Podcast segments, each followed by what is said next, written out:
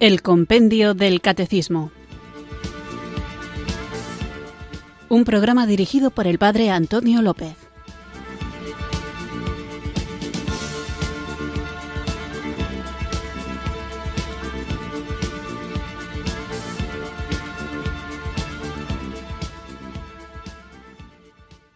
Buenas tardes, queridos oyentes de Radio María. Recibido un cariñoso saludo desde Irurzun, en Navarra, quienes sintonizáis una tarde más esta radio que cambia vidas, esta emisora de la Virgen, Radio María, para escuchar el programa El Compendio del Catecismo, nuestro espacio diario de formación católica en el que tratamos de conocer la fe que queremos vivir, compartir y defender. Normalmente cuando saludo digo bienvenidos quienes sintonizáis una tarde más este programa. No significa eso que quienes lo sintonizáis solo eventualmente o es la primera vez que lo escucháis no seáis bienvenidos, faltaría más. Pero creo que es importante subrayar que el compendio del catecismo, como cualquier proceso formativo, no es un programa que se pueda entender si no se escucha habitualmente. Es como, por poner un ejemplo, una serie de esas de televisión que concluyen en cada capítulo, pero que para conocer bien a los personajes es bueno que uno haya visto todas las temporadas desde el principio, aunque se pierda algún capítulo, no pasa nada, pero si solamente lo ve una vez, va a tener muchas dudas a propósito de quiénes son los personajes, cuál es su personalidad o qué papel juegan en el conjunto de la serie. Digo todo esto porque a veces ocurre que hay gente que escucha el compendio un día, me parece fenomenal y ojalá que si no lo podéis escuchar todos los días, pues cuando podáis lo hagáis, pero cuando escucha el programa uno solo de vez en cuando, a veces tiene preguntas que ya han sido respondidas en programas anteriores, cosa que no me inquieta, pero que obliga a repetir temas de los que ya hemos hablado y aunque es bueno recordar las cosas, la tarea que tenemos, como es bastante larga, requiere seguir avanzando. Y también ocurre que hay temas que salen así un poco por encima, en los que no profundizo demasiado, porque más adelante volveremos a hablar de ellos. Y esto es lo que va a ocurrir con el programa de hoy.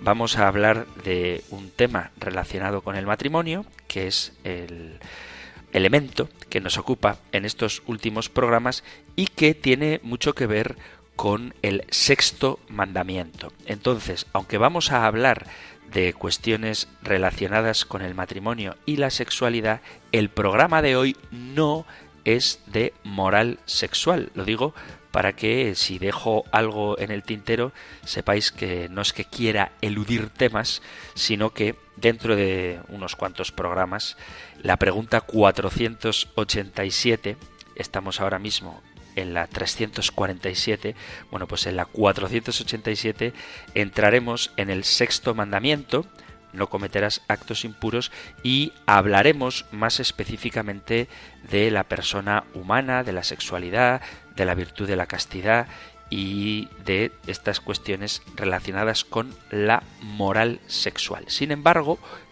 hoy también hablaremos de alguna de estas cuestiones cuando hagamos referencia a la pregunta que hoy nos va a ocupar. Por eso os animo a que escuchéis el compendio del catecismo siempre que podáis, con toda libertad, por supuesto, y que si hay alguna cuestión de las que sale ahora que da por supuesta una pregunta anterior, os remitáis a los podcasts del programa que podéis encontrar en la página web de Radio María o en vuestra aplicación del teléfono móvil donde de manera cronológica, ordenada, están todas las preguntas anteriores.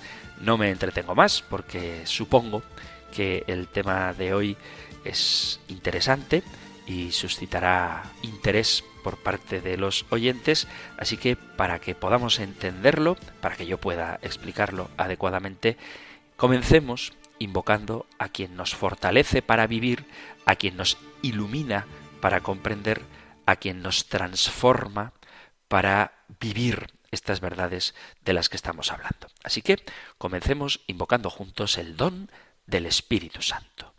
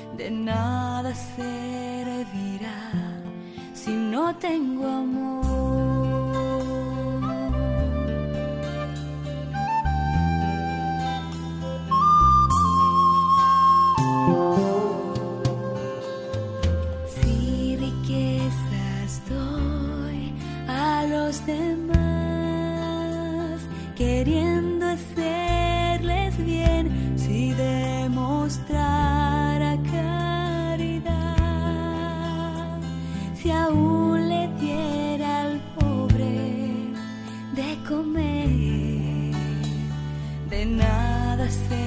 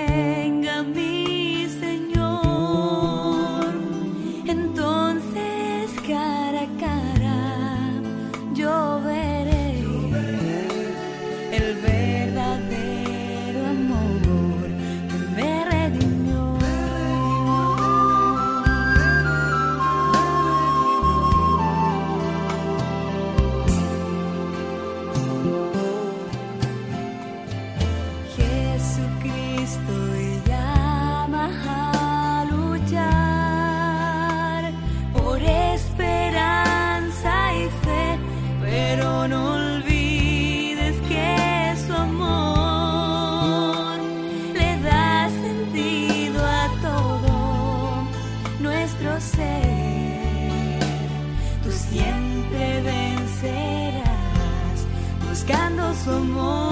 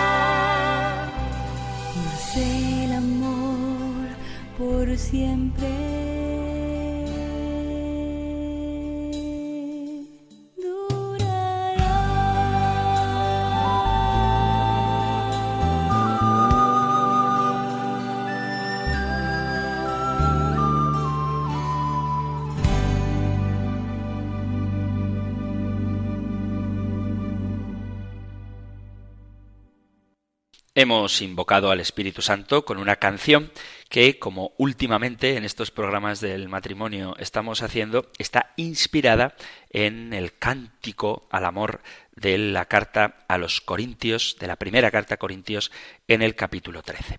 Como os decía, hoy vamos a tratar un tema que tiene que ver con alguna de las cuestiones que hemos hablado anteriormente y con alguna de las que hablaremos en el futuro. La cuestión anterior que hemos tratado, que tiene que ver con la pregunta de hoy, es la 339, de qué modo el pecado amenaza al matrimonio y las preguntas, que son varias, de las que trataremos más adelante, que tienen que ver con la de hoy, es la a partir 487, a partir de la 487 sobre el sexto mandamiento. En concreto, en el Catecismo Mayor podéis encontrar la pregunta de hoy más desarrollada en los puntos 1645 al 1648. Nosotros escuchamos ahora la pregunta 347 del compendio del Catecismo. Número 347. ¿Cuáles son los pecados gravemente contrarios al sacramento del matrimonio? Los pecados gravemente contrarios al sacramento del matrimonio son los siguientes.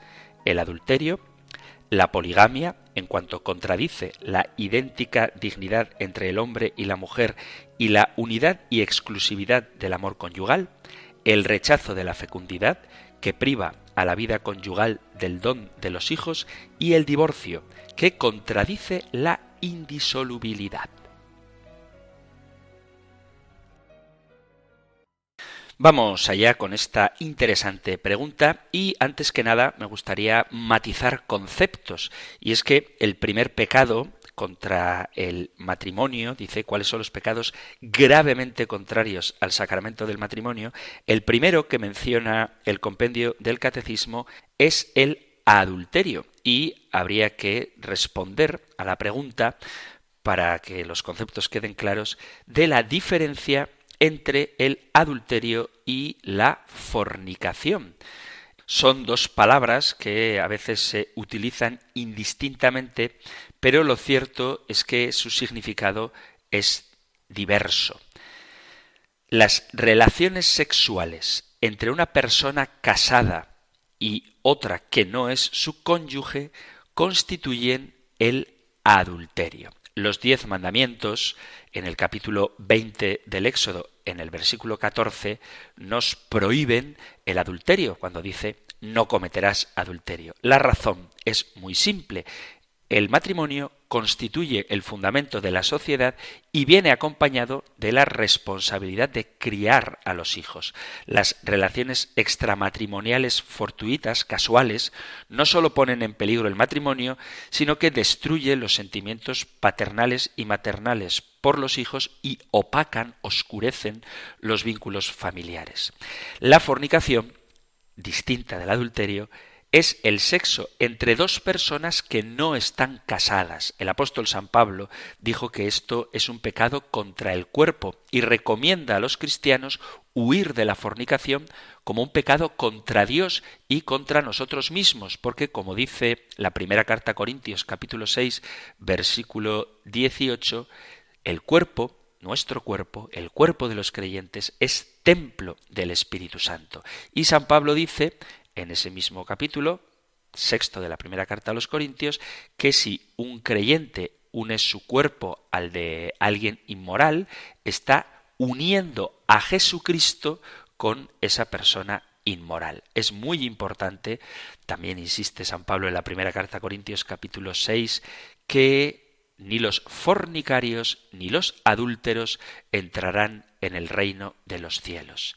En el mundo de hoy la palabra fornicación se utiliza muy poco, se habla más de adulterio, pero son dos cosas distintas y las uniones entre personas no casadas, la fornicación, son comúnmente aceptadas como parte del estilo moderno de vida, pero la inmoralidad, aunque es algo corriente, es un pecado que San Pablo advierte que nos impide entrar en el reino de los cielos. Y es una cita bíblica muy clara y difícil de interpretar de manera que se le pueda dar otro sentido que el que la propia Sagrada Escritura le da. Dice Leo capítulo 6, primera carta a Corintios capítulo 6, versículo a partir del 9. ¿No sabéis acaso que los injustos no heredarán el reino de Dios? No os engañéis, ni los impuros, ni los idólatras, ni los adúlteros, ni los afeminados, ni los homosexuales, ni los ladrones, ni los avaros, ni los borrachos, ni los ultrajadores, ni los rapaces heredarán el reino de Dios. Y tales fuisteis algunos de vosotros, pero habéis sido lavados, habéis sido santificados, habéis sido justificados en el nombre del Señor Jesucristo y en el Espíritu de nuestro Dios. Todo me es lícito, mas no todo me conviene. Todo me es lícito, mas no me dejaré dominar por nada. La comida para el vientre y el vientre para la comida. Mas lo uno y lo otro destruirá Dios, pero el cuerpo no es para la fornicación, sino para el Señor, y el Señor para el cuerpo. Y Dios que resucitó al Señor nos resucitará también a nosotros mediante su poder. ¿No sabéis que vuestros cuerpos son miembros de Cristo? ¿Y había de tomar yo los miembros de Cristo para hacerlos miembros de prostituta? De ningún modo. ¿O no sabéis que quien se une a la prostituta se hace un solo cuerpo con ella? Pues está dicho, los dos se harán una sola carne.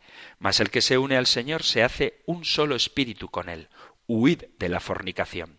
Todo pecado que comete el hombre queda fuera de su cuerpo, mas el que fornica peca contra su propio cuerpo. ¿O no sabéis que vuestro cuerpo es santuario del Espíritu Santo, que está en vosotros y habéis recibido de Dios, y que no os pertenecéis? Habéis sido bien comprados. Glorificad, por tanto, a Dios en vuestro cuerpo. Primera carta a Corintios, capítulo 6, he leído desde el versículo 9 hasta el final, hasta el versículo 20. Entonces, fornicación no es un pecado contra el matrimonio, porque la fornicación es la relación sexual entre dos personas que no están casadas, en principio ninguna de ellas. Sin embargo, el adulterio es la relación sexual entre una persona casada con otra que no es su cónyuge. Habría quien se pueda preguntar qué es peor, la fornicación o el adulterio. En el adulterio, una persona casada que promete nunca engañar a su pareja, serle fiel, y no tener, promete no tener relaciones sexuales con cualquier otra persona, esto evidentemente es poco ético. En la Biblia, el adulterio se condena ilimitadamente y se critica en la Biblia no por el sexo, sino porque se rompe un voto sagrado. Como acabo de leer en la carta a los Corintios, en la primera carta a Corintios capítulo 6, los fornicarios y los adúlteros no entrarán en el reino de los cielos. Aunque la palabra fornicación rara vez se usa hoy en día, mantendrá a un número ilimitado de personas alejadas del cielo, porque ahora, desafortunadamente, es un estilo de vida comúnmente aceptado y en muchos países no se considera un pecado. Entonces, el adulterio y la fornicación, aunque no son exactamente lo mismo, ambos impiden, según la carta a Corintios, esto no son palabras mías, la entrada en el reino de los cielos. La diferencia es que en el adulterio uno de los dos de los que comete ese acto, uno de los dos que tiene una relación sexual, al menos uno de los dos está casado. El adulterio es una forma de fornicación, porque ambos están involucrados en relaciones sexuales ilegítimas y poco éticas. Sin embargo, en la Sagrada Escritura, el adulterio es un pecado más fuerte todavía porque una persona comprometida engaña a alguien que confía ciegamente en el otro cónyuge. En la fornicación, dos personas solteras tienen relaciones sexuales sin engañar a terceros. El pecado, esto lo digo para quienes se pregunten qué es peor, el pecado siempre está mal y no importa de qué tipo sea. Pero si estamos dañando la confianza de los demás o nuestro pecado está causando la pérdida de otros, entonces sin duda el pecado es peor.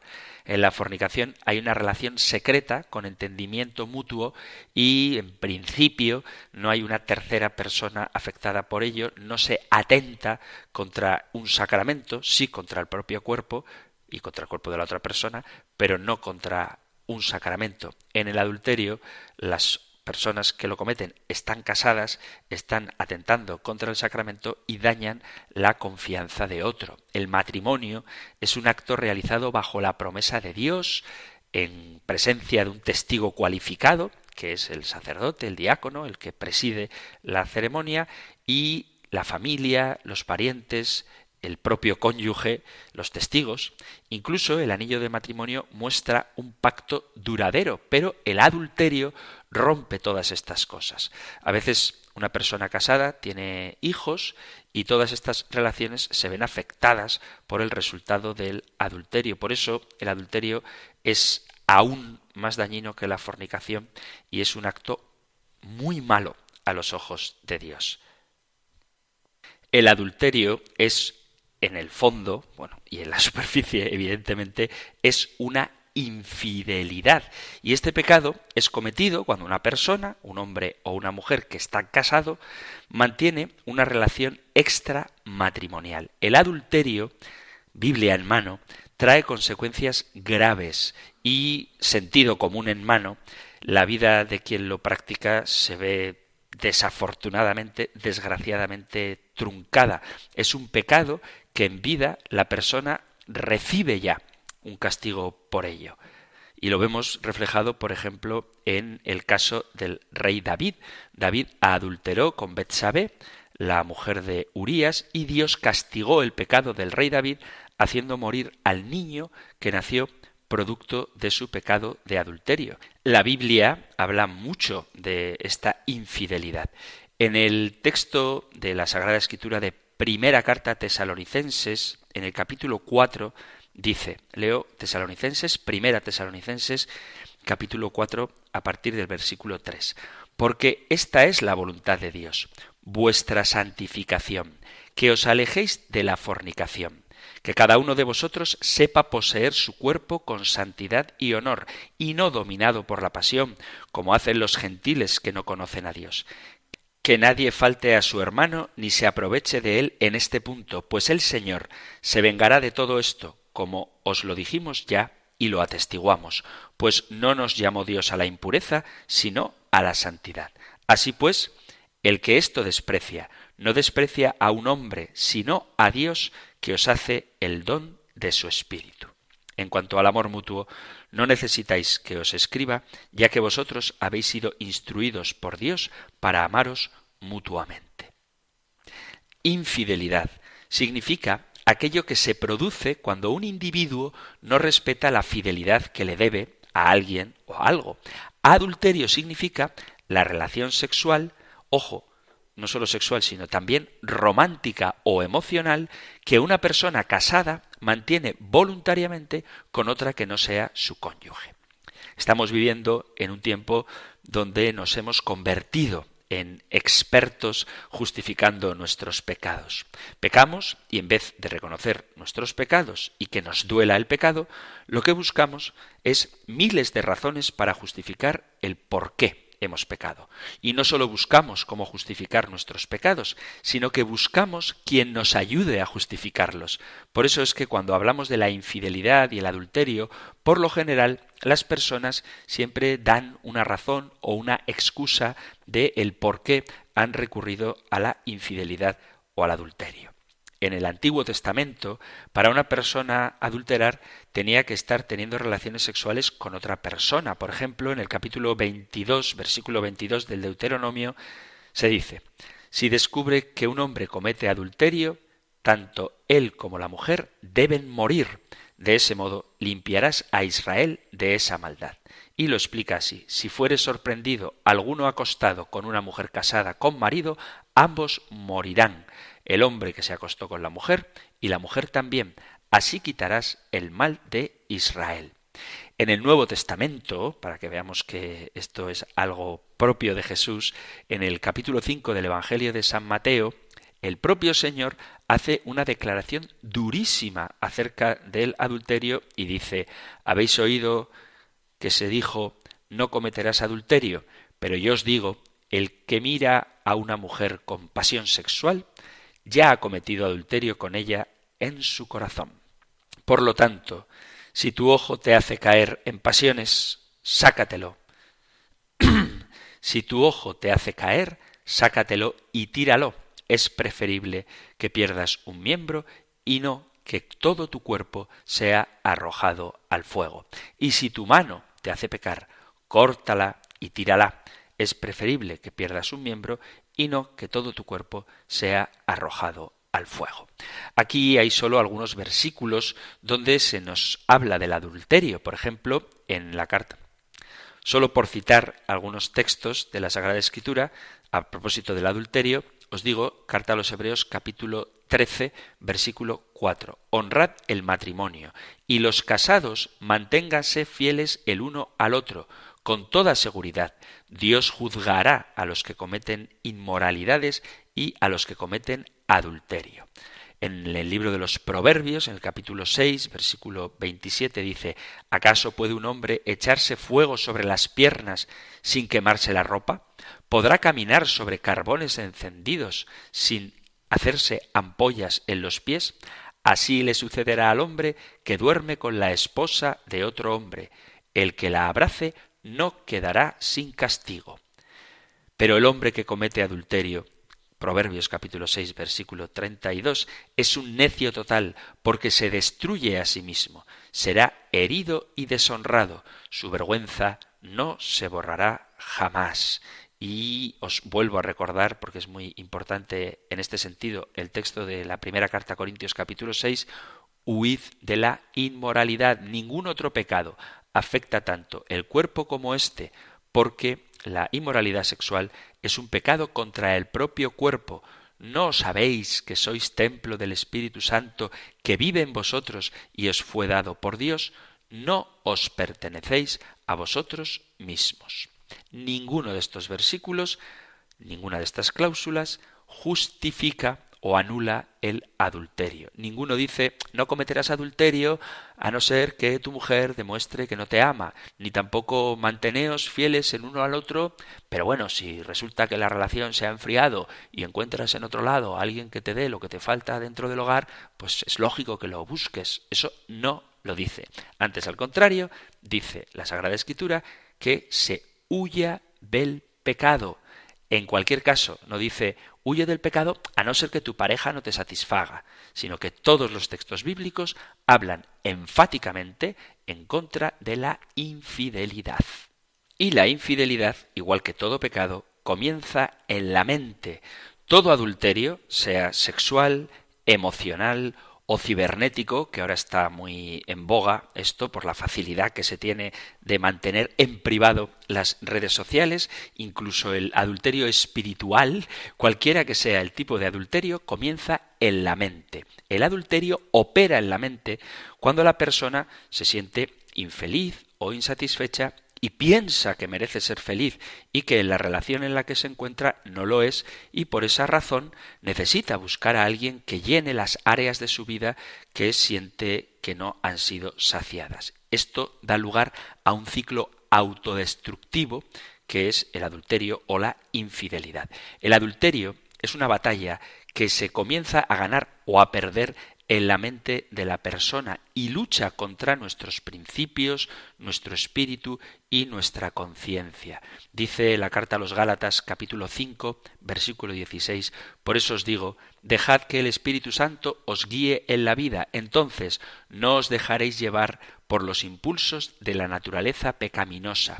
La naturaleza pecaminosa desea hacer el mal, que es precisamente lo contrario de lo que quiere el espíritu, y el espíritu nos da deseos que se oponen a lo que desea la naturaleza pecaminosa. Estas dos fuerzas luchan constantemente entre sí, entonces vosotros no sois libres para llevar a cabo vuestras buenas intenciones.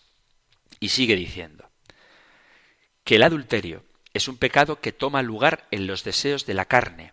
Cuando vosotros, sigo con la carta a los Gálatas capítulo 5, versículo 19, cuando vosotros seguís los deseos de la carne, de la naturaleza pecaminosa, los resultados son claros. Inmoralidad sexual, impureza, pasiones sensuales, idolatría, hechicería, hostilidad, peleas, celos, ira, ambición egoísta, discordias, divisiones, envidia, borracheras, desenfreno y otros pecados parecidos. Permitidme repetiros lo que os dije antes. Cualquiera que lleve esa clase de vida no heredará el reino de Dios. Y estas son las obras de la carne. Fornicación, impureza, libertinaje, idolatría, hechicería, enemistades, discordia, envidia, cólera, ambiciones, divisiones, disensiones, rivalidades, borracheras, orgías y cosas por el estilo, y os prevengo, como ya os previne, vuelvo a repetirlo para que quede claro, que quienes hacen estas cosas no heredarán el reino de Dios. Podemos ver cómo opera el adulterio de esta manera. Es como si en nuestros pensamientos el enemigo nos tienta a anhelar aquello que no nos pertenece y a lo que no tenemos derecho.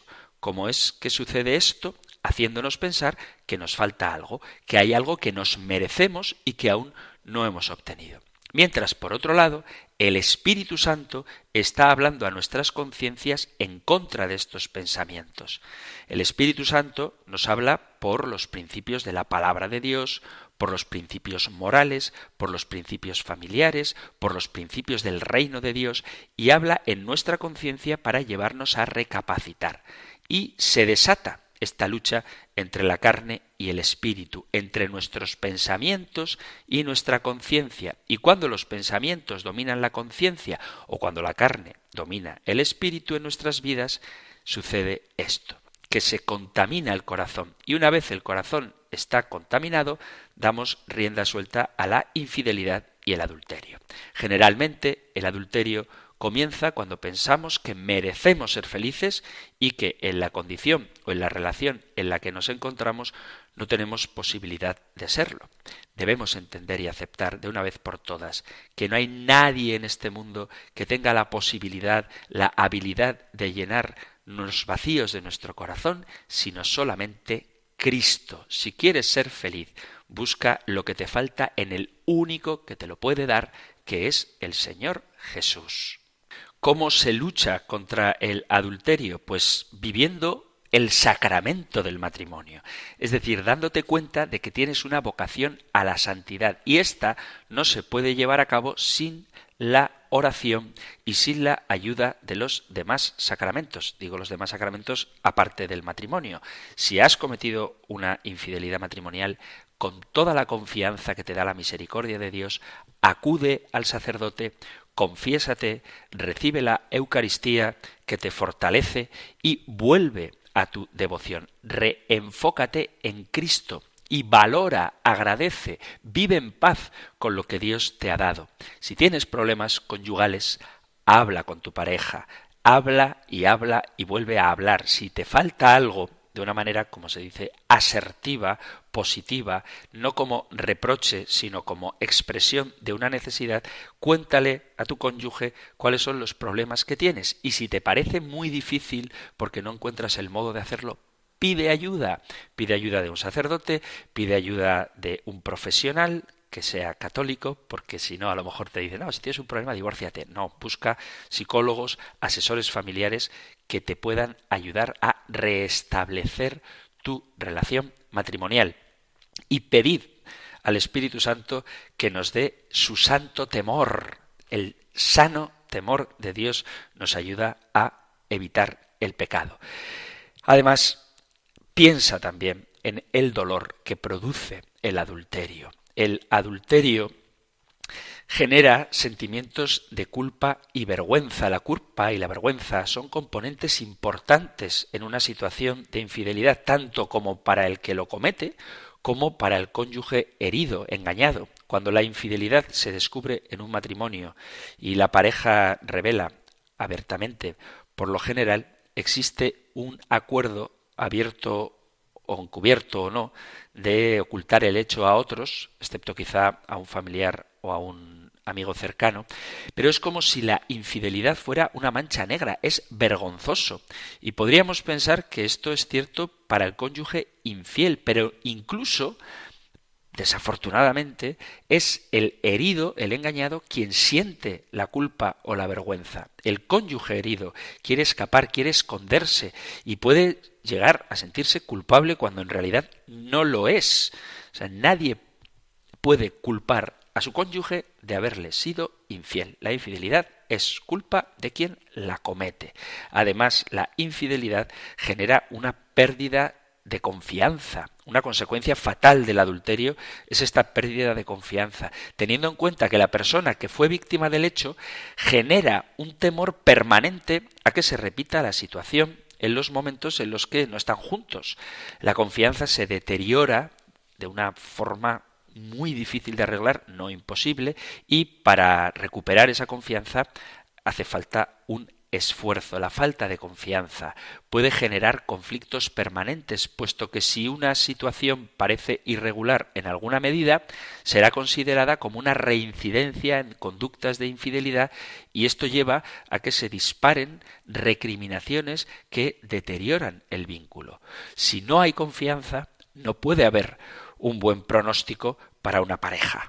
Eso por no hablar de otras cuestiones como que la persona que comete una infidelidad está exponiendo a otro, a la otra persona, a su cónyuge o a su amante, una palabra que no es correcta, pero bueno, lo dejamos para otro día este tema, a enfermedades de transmisión sexual. Podríamos estar de acuerdo en que ser engañado es una experiencia miserable. Y no solamente tiene el poder, la posibilidad de una transmisión, y no solamente tiene la posibilidad de transmitir una enfermedad sexual, sino que, y esto es mucho más grave y difícil de evitar, esto no lo evita un preservativo, es el profundo daño emocional. además de la salud física, existe un gravísimo daño emocional.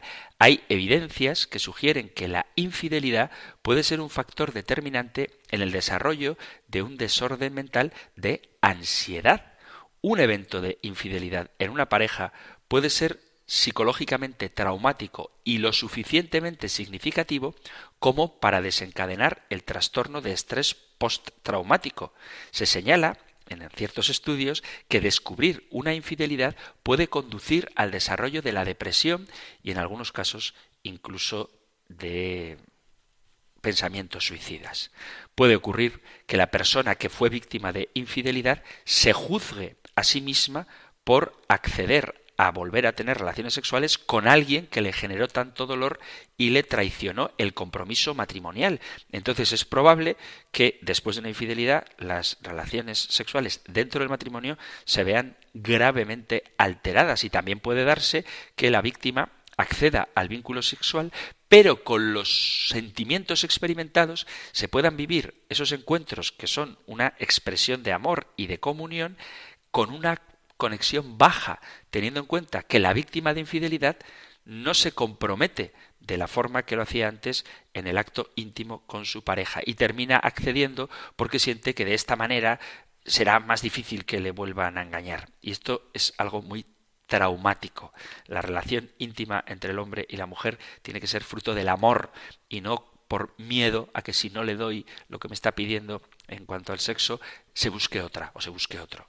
Eso sería dañar de una forma drástica las relaciones matrimoniales de intimidad.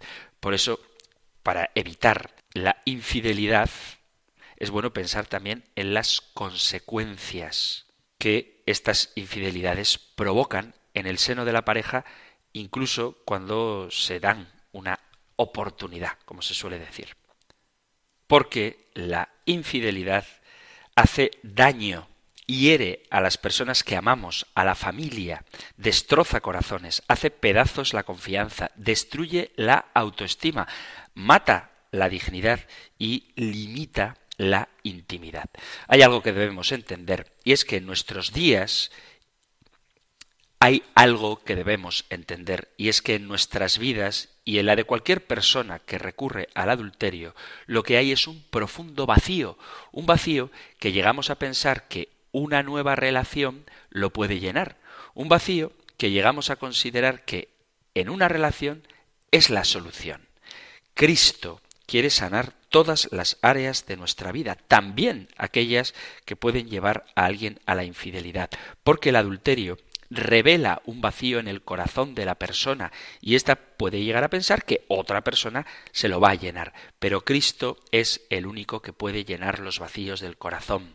Esa fue la promesa que le hizo a la mujer samaritana y que nos hace a nosotros. La mujer samaritana, sabéis que tuvo cinco maridos, porque buscó llenar su vida con diferentes hombres, pero ninguno de ellos le pudo saciar hasta que se encontró con Cristo. Y Cristo le dijo, cualquiera que beba de esta agua pronto volverá a tener sed, pero todos los que beban del agua que yo doy no tendrán sed jamás. Esta agua se convierte en un manantial que brota con frescura dentro de ellos y les da la vida eterna. Podéis leerlo en el capítulo cuarto a partir del versículo 13, este texto del Evangelio de San Juan. Y la mujer responde, por favor Señor, dame de esa agua, así nunca más volveré a tener sed.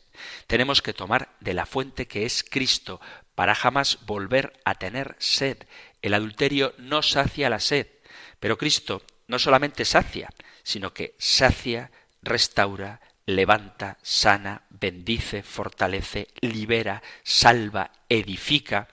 El adulterio nos priva de descubrir y experimentar esta restauración gloriosa de Dios. Pero Cristo nos da la oportunidad de vivir una vida totalmente saciada. La Iglesia, esto es algo que me gusta insistir, no le tiene miedo al pecado. Al contrario, la Iglesia tiene la solución al pecado. Si estás en una situación de adulterio, recurre al sacramento de la penitencia y deja que Cristo te restaure y sacie tu corazón con aquello que Él ha pensado para ti. Y si eres casado, la respuesta es cónyuge. Vamos a hacer una pausa musical y continuamos con nuestro programa.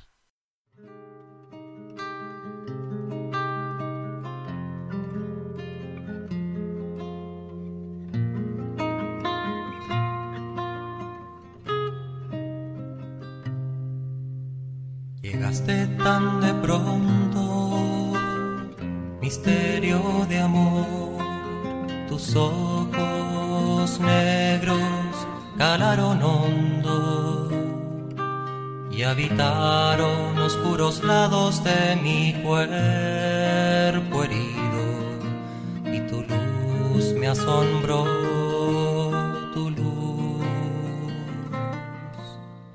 Dame de beber, tú me dijiste al tiempo de mis latidos de mi corazón. Si supieras el don de Dios y quien te lo pide, tú vendrías a buscar mi agua. Porque todo el que beba del agua que yo le dé tendrá vida, no tendrá sed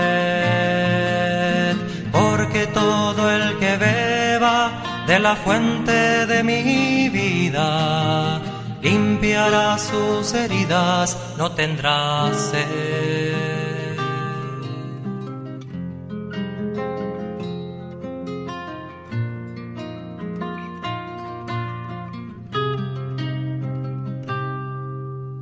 El agua que tú me das llena mi pozo vacío es agua de tu espíritu en mi corazón. Colma todos mis cántaros hechos de barro y tu viento de amor me envuelve. El agua que tú me das lava lo manchado, mal un bien.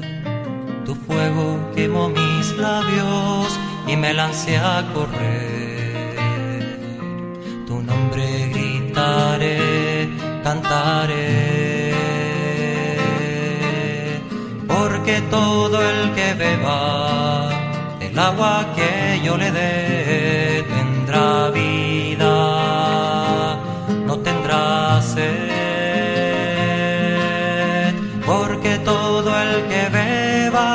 de la fuente de mi vida, limpiará sus heridas, no tendrá sed,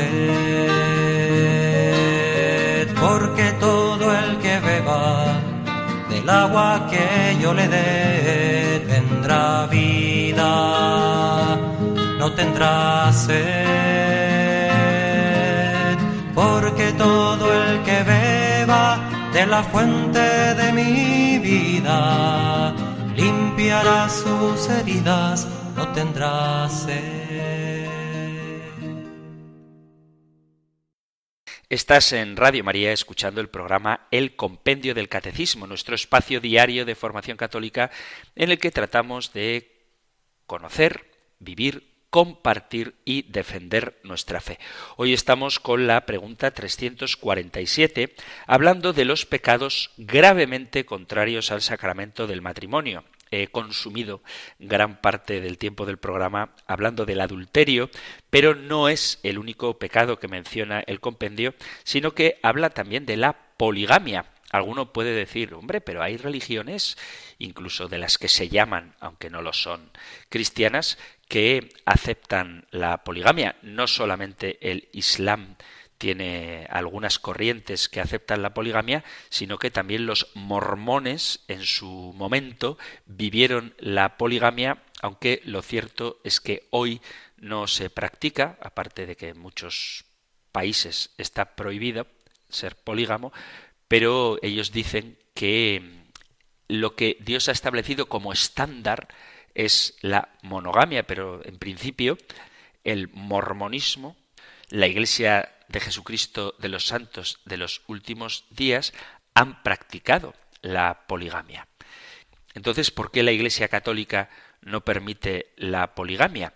Desde los primeros siglos, los pasajes de la Biblia donde se lee sobre la unión del hombre y la mujer siempre se entendió en el sentido de un matrimonio monógamo, es decir, exclusivo entre un hombre y una mujer.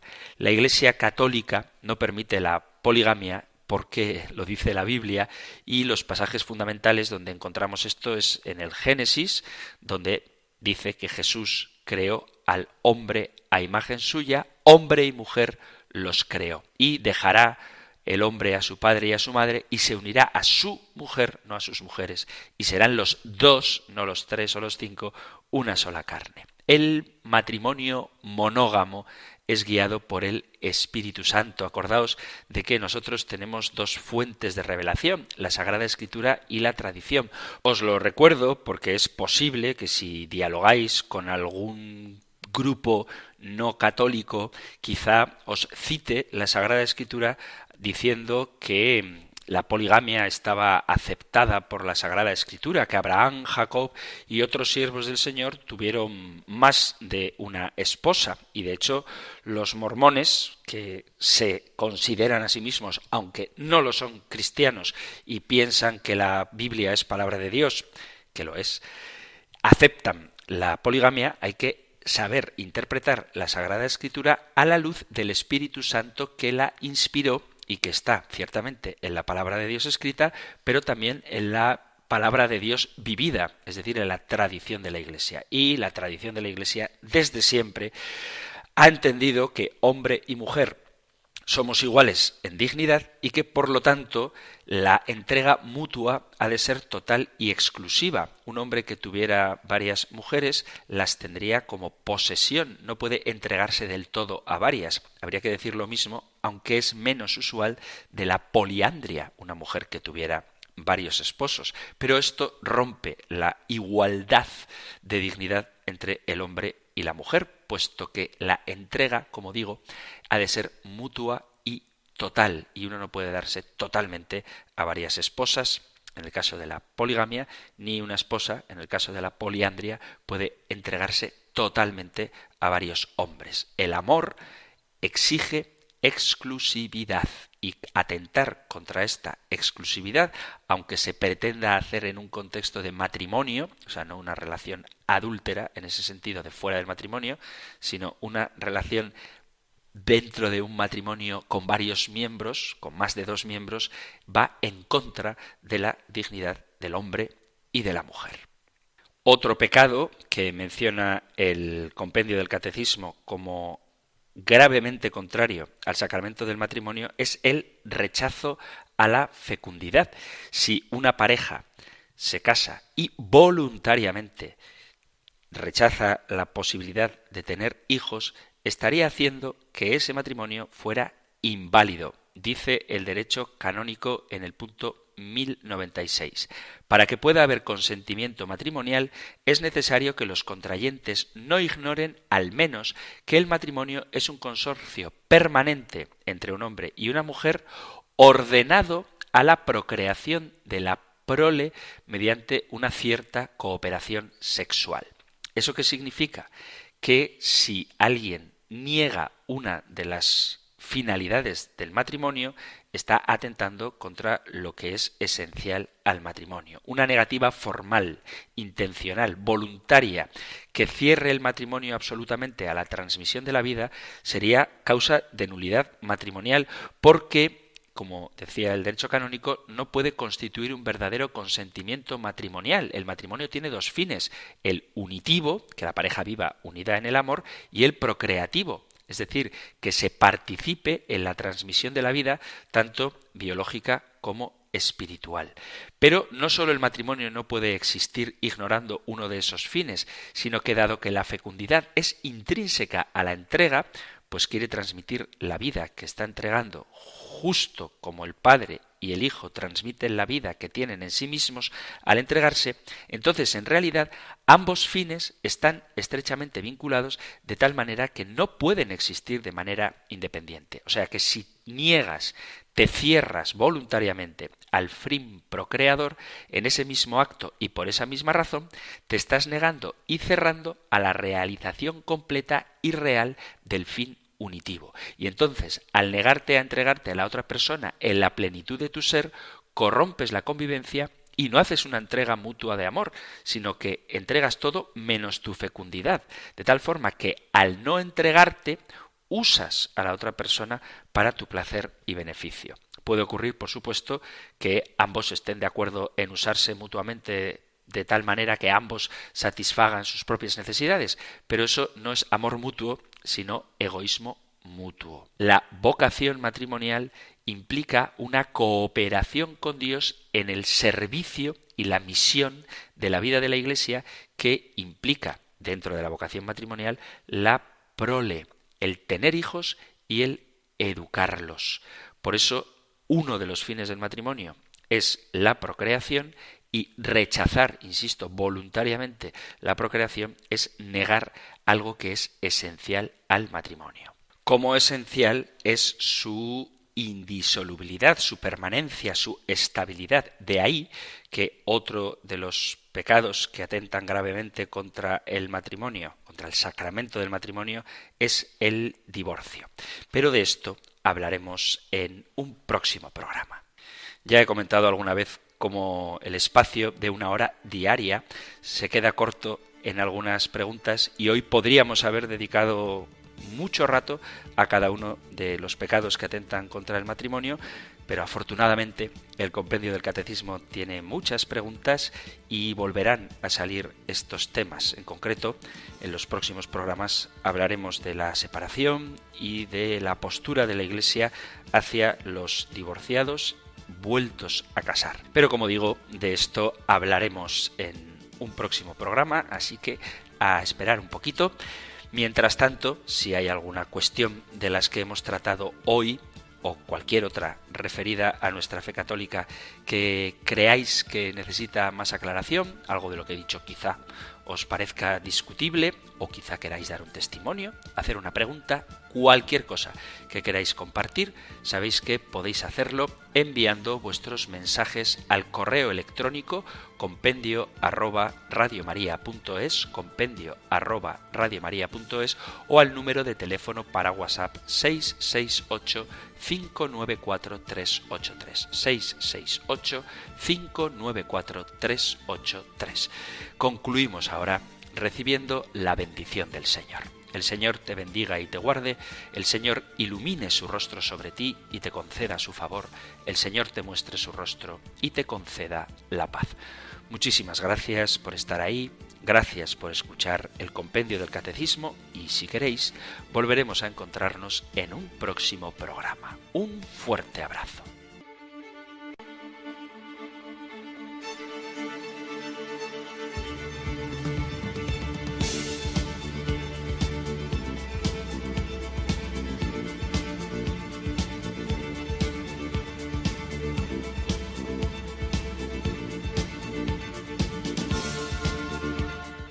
El Compendio del Catecismo.